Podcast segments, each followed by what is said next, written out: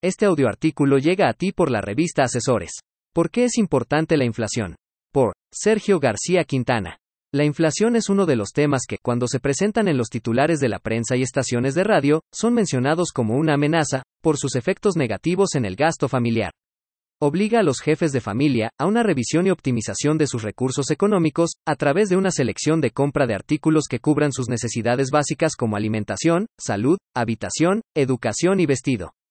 se dejarán para después, para otro momento, cuando las cosas mejoren la adquisición de otros artículos, que podrían, no ser prioritarios o básicos. En la medida que los precios se incrementan, si no aumentan sus ingresos, se disminuirá el número de artículos adquiridos. El Consejo de Normas de Información Financiera define a la inflación como el incremento generalizado y sostenido en el nivel de precios de una canasta de bienes y servicios representativos en una economía la cual coincide con la definición de Jonathan Heath, Heath, 2012, la inflación se define como un aumento generalizado y sostenido en los precios en una economía. En México, a partir de julio de 2011, el Índice Nacional de Precios al Consumidor es medido y publicado quincenalmente por el Instituto Nacional de Estadística y Geografía. Durante los últimos tres años, se ha observado un incremento inesperado en la inflación originado principalmente por eventos globales de pandemia y bélicos internacionales. Haciendo un recorrido por nuestra historia económica, vemos que las décadas 70, 80 y 90 ya habíamos vivido periodos de alta inflación. En 1983, la caída de los precios del petróleo y la renegociación de la deuda llevó al índice nacional de precios al consumidor a niveles de 117% en abril de ese año y la tasa de interés promedio de CETES a 28 días 59.69%. En 1988, la crisis política y financiera permite observar incrementos mensuales de precios y salarios. La presión por la salida de capitales en la Bolsa Mexicana de Valores, la demanda de dólares y la disminución de las reservas, llevó la inflación a niveles de 179% en febrero de 1988. Esos inéditos niveles de inflación en México también influyeron en la tasa de interés promedio mensual de CETES a 28 días, llevándola a niveles inusuales de 157.07%. En diciembre de 1995, un año después del llamado error de diciembre, la inflación llega a un nivel de 51.97%, ocasionada por la devaluación, la disminución de las reservas, la deuda gubernamental en general y la específica por la emisión de tesobonos que son instrumentos en dólares, emitidos por gobierno federal. La tasa de interés de CETES a 28 días al cierre de ese año llega a 48.62%, después de haber alcanzado su mayor nivel de 74.75% en 1995. Actualmente y desde el mes de abril del año 2000, el índice nacional de precios al consumidor se ha mantenido debajo del 10%, lo que se le conoce como la inflación a un dígito.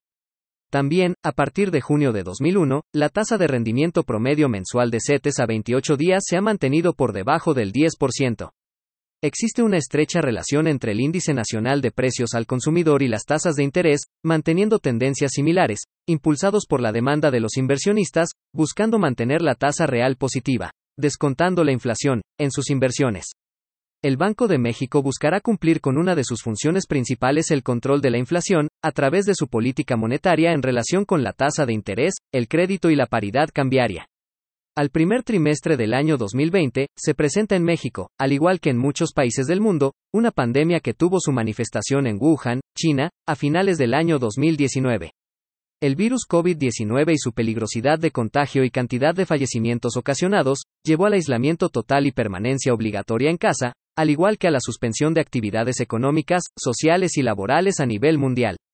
Solo se permitieron las actividades esenciales para la continuidad de proveeduría de alimentos y servicios de salud, bajo estrictas medidas de seguridad. Durante estos 31 meses de pandemia, así como los eventos de desacuerdos políticos y efectos económicos por desabasto de energéticos y disminución de la actividad industrial y comercial, así como la imposibilidad de entregar mercancías por medios multimodales internacionales han llevado a un incremento en la demanda y en los precios de las mercancías y de los energéticos, por la lenta, pero existente, reactivación de actividades productivas y comerciales que van en aumento a nivel mundial, directamente relacionados con el regreso a una actividad similar a la que se tenía antes de la pandemia. El incremento en el índice nacional de precios al consumidor durante los últimos 31 meses a partir de enero de 2020 ha sido de un 16.06%, dando un incremento promedio mensual de 0.48% y a un promedio anual de 5.93%. La tasa de inflación al cierre de julio de 2022 es de 8.15% y la tasa objetiva del Banco de México es de 8.50%, dando como resultado, una tasa real de 0.32%. Al cierre de julio de 2022, la inflación en México es de 8.15% en términos anuales, la cual se encuentra por debajo de la inflación de la eurozona de 8.9% y de Estados Unidos de 8.5%. La inflación general, medida por el Índice Nacional de Precios al Consumidor, se compone de la inflación subyacente y la no subyacente. La medida de la subyacente al cierre del mes de julio de 2022 es de 7.65% e incluye alimentos y mercancías no alimenticias, vivienda, educación y otros servicios. La no subyacente es de 9.65% e incluye frutas y verduras, carne y huevo, pecuarios,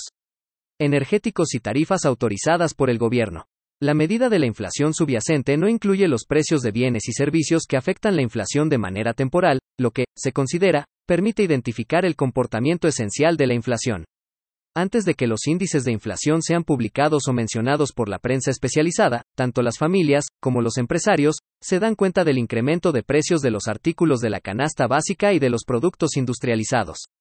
Así como, los empresarios se dan cuenta de los incrementos en los energéticos y materias primas que requieren utilizar en sus procesos de producción, inevitablemente también tendrán que evaluar los efectos que tendrá en las ventas, los aumentos de precios de sus productos.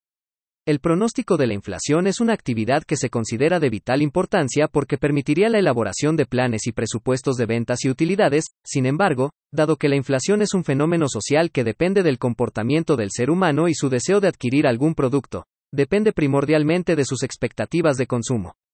Se verá influenciado por el deseo de satisfacer sus necesidades básicas o emocionales, que lo llevarán a decidir la compra o adquisición de un bien o servicios que puede incrementar o mantener sus recursos económicos dentro de su presupuesto de ingresos o sobrepasarlo, hasta llevarlo a números rojos por un largo plazo. Los planes de mediano y largo plazo para pagar su educación o la de su familia, ahorro para las vacaciones, compra de auto o casa, la posibilidad de empezar una inversión para mejorar sus ingresos en el futuro, tendrán que posponerse por un tiempo indefinido. Deberá primero romper el círculo vicioso de no contar con un mayor ingreso por falta de preparación y no poderse preparar, por la falta de ingresos. Para los empresarios la situación de la inflación tampoco estaría lejos de este círculo vicioso no pueden reducir o mantener los costos de producción para ser más competitivos y mantener los precios actuales de sus productos o servicios y tampoco pueden lograr un incremento en sus ingresos sin aumentar los precios de sus productos, afectando en mayor o menor medida sus ventas. En ambos casos, se requiere una evaluación estratégica de toma de decisiones financieras de corto, mediano y largo plazo para enfrentar los escenarios de alta o baja inflación, considerando que son temporales y con una duración menor a la vida de las personas y empresas que la enfrentan. Una alternativa para enfrentar la incertidumbre de la inflación es considerar la contratación de instrumentos financieros derivados de cobertura de inflación, instrumentos financieros a tasa real o indizados a la inflación.